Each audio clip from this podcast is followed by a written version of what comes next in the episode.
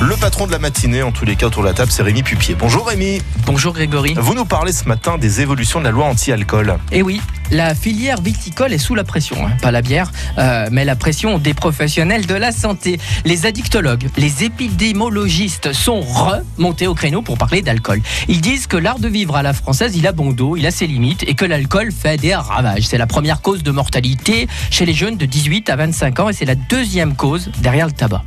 Ensuite, ils annoncent des grands mots. Bah oui, violence conjugale, accident de la route. Évidemment, les professionnels du vin trouvent ces charges disproportionnées. Notre président de la République, lui, a assoupli la loi E20 sur le no-tourisme. Dans ce bras de fer qui s'engage ou que qui se réengage entre économie et santé publique, qui va gagner? Alors quelles devraient être les évolutions à venir, Rémi? Alors écoutez, si on écoute les uns et les autres, on peut dire que sur les étiquettes, il y aura le logo de la femme enceinte, c'est déjà le cas, contient des sulfites, c'est déjà le cas, mais bientôt on aura des étiquettes avec euh, peut-être boire tu ou euh, une tête de mort euh, ou à boire avec modération, l'alcool est dangereux pour la santé, etc. Ça va faire comme sur les paquets de cigarettes. Et bien d'ailleurs, en cette période de rentrée de vacances, amusez-vous à regarder les paquets de cigarettes qu'il y a sur une table avec euh, la famille. regardez, il y en a plein des comme avant, vous savez, avec des couleurs, avec des pictogrammes, avec des logos. Car les gens sont allés le chercher à l'étranger, leur paquet de cigarettes. Alors, est-ce la fin des belles étiquettes de vin?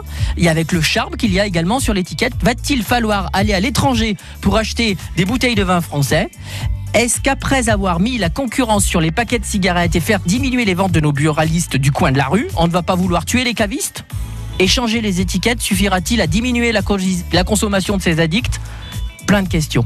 La logique de prohibition commencera-t-elle en 2018 On n'en sait rien. En tout cas, 42 c'est le chiffre, facile à retenir. C'est le nombre de litres que consomment les Français en moyenne par an. 100 litres en 1975. 42 aujourd'hui. Belle baisse quand même. On est le deuxième pays buveur de vin derrière les États-Unis et devant l'Italie. Bon, en attendant, consommer du vin avec modération, ça c'est sûr. Mais si vous prenez du bon, et de préférence de chez nous, vive nos vignerons, vive la Loire aux Trois Vignobles, et régalez-vous. Merci Rémi, et beaucoup plus sain et moins dangereux peut-être pour la santé le lait. Il est à la fête et nous en parlerons demain matin avec vous.